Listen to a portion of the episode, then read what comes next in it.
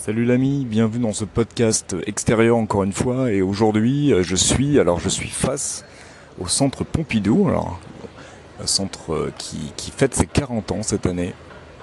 Et, euh, ouais, et moi je me souviens, donc j'avais une dizaine d'années et je me souviens de, de la construction de ce bâtiment qui était décrié mais d'une force quand, quand il est sorti de terre. Voilà, comme quoi c'était hideux, machin, bidule. Euh, C'est vrai que je me souviens vraiment de l'époque, à l'époque, le, scandale que ça avait été. On peut carrément parler de scandale euh, face quand on avait vu euh, ce, bâtiment quoi arriver dans le quartier. C'était vraiment quelque chose. Les gens, c'était insupportable pour les gens de, voir ce truc sortir avec ces tuyaux, cette espèce d'échafaudage permanent. Et puis maintenant, bah, quand t'es parisien et quand tu tu face à Beaubourg, tu t'imagines pas euh, euh, tu pas de voir autre chose ça ça s'est tellement fondu dans le paysage, ça fait tellement partie de ce qu'est Paris. Alors euh, c'est pas euh, je, comprends que ça puisse qu'on puisse trouver ça très moche parce qu'en réalité quand je le regarde, sais, je suis en train de le regarder en même temps que je te parle et c'est vrai que beau c'est pas le mot qui qui irait bien, qui tu vois, qui, est- qui est le plus approprié quand on regarde Beaubourg. Mais, euh, mais écoute, c'est là. Et ce qui est intéressant avec Beaubourg, c'est que euh, Beaubourg finalement, ce qui est, ce qui est, ce qui est important dans, dans, dans ce bâtiment, c'est pas trop l'extérieur. Et c'était peut-être euh, l'idée, euh, ça, du, de l'architecte, c'est que c'est pas l'extérieur qui est intéressant dans, dans ce bâtiment, c'est que c'est l'intérieur. C'est toute la connaissance qu'il y a à l'intérieur, les expos à l'intérieur.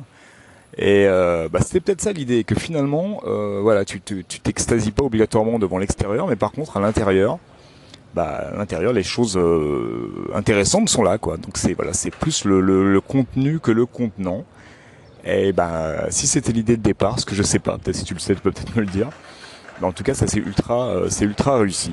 Donc voilà. Alors pourquoi je suis en face Beaubourg? Parce que je vais travailler là tout à l'heure un peu dans une euh, sur une pièce que fait Charlemagne Palestine. Alors c'est que Charlemagne Palestine, c'est un artiste euh, américain qui vit maintenant à Bruxelles, avec qui je travaille depuis euh, bah, depuis presque plus de 15 ans et euh, très très régulièrement. Et et là donc il a, il fait partie d'une expo, d'une exposition collective à l'espace Wallonie Bruxelles, qui est donc rue Saint-Martin, juste en face euh, Beaubourg.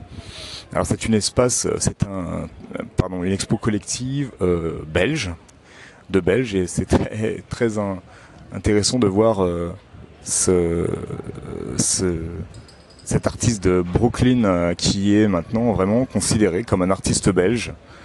Et, euh, et je trouve ça, je trouve ça cool. Je trouve que symboliquement c'est assez intéressant, c'est assez fort euh, de voir ça. Euh, donc voilà, donc on va travailler euh, un petit peu. Il y a vraiment très très peu de travail à faire, travailler sur le son. En fait, ce qui se passe, c'est que dans le dans l'expo, déjà il y a déjà du son en fait qui tourne. Et notre idée, c'est de d'ajouter quelque chose à ce son euh, qui est déjà dans l'expo.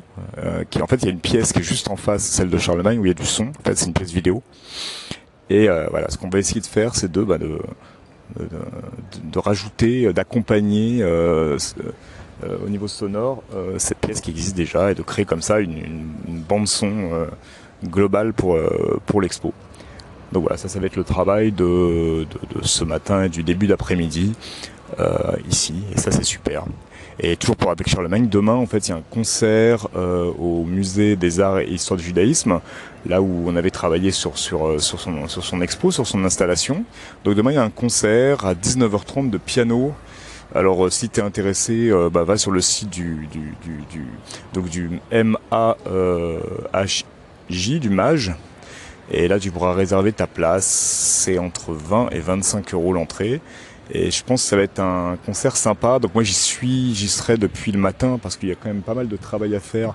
Sonorisation du piano et surtout faire en sorte que le, que le son, c'est- une salle de concert assez sèche et il va nous falloir travailler sur les réverbes et sur, sur le son et comment faire ressortir ce piano pour qu'il euh, il, il sied tout à fait à, la musique euh, de Charlemagne.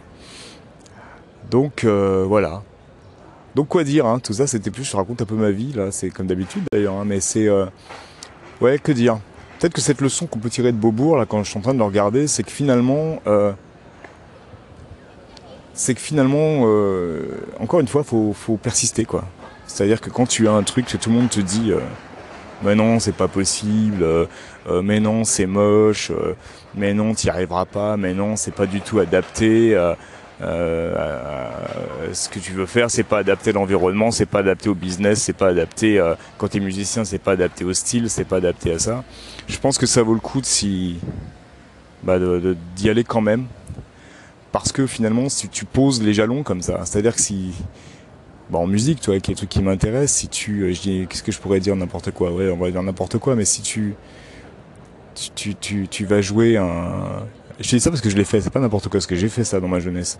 Si tu as un, morceau de bebop, on te joue du, du Charlie Parker et qu'au moment où tu dois prendre ton chorus, euh, toi tu balances tes guitaristes et tu balances une disto, si tu veux, les gens vont, vont faire les gros yeux au départ, mais finalement après, bah t'auras placé euh, ta patte sur ce truc-là. C'est pas du tout approprié a priori.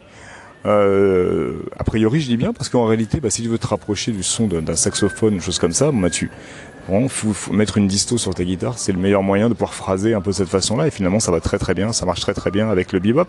Mais, euh, on va dire historiquement, symboliquement, a priori, ça marche pas. A priori, c'est pas approprié. Mais il faut y aller parce que c'est du coup, du coup, voilà, c'est un exemple. Et du coup, d'avoir joué une guitare euh, saturée euh, sur un, du bebop traditionnel, ça, ça fait que ça fait que vraiment tu, bah, tu poses ta patte quoi et que les gens s'en souviendront. Donc si tu as un projet, un truc comme ça qui paraît un peu fou, qui paraît inapproprié pour les autres, bah fais-le quand même. Parce que tu peux avoir une garantie en tout cas d'avoir touché les gens, d'avoir euh, de t'être démarqué. Et, et puis putain c'est ça quoi, c'est ça notre truc, c'est ça notre boulot, ça qu'on doit faire, on doit se démarquer quoi. Mais pas simplement pour les artistes, hein. je crois que quand tu, es un entrepreneur ou quoi que ce soit, euh, et même si tu es, euh, salarié dans ta boîte et, si finalement tu, tu, tu dois te démarquer pour qu'on te remarque, quoi. Tu vois, démarquer, remarque. Euh, voilà. Donc c'est ça, c'était ma pensée sur Bobo aujourd'hui. Et écoute, je te souhaite une très très bonne journée et je te dis sûrement à demain pour un nouveau podcast. À plus.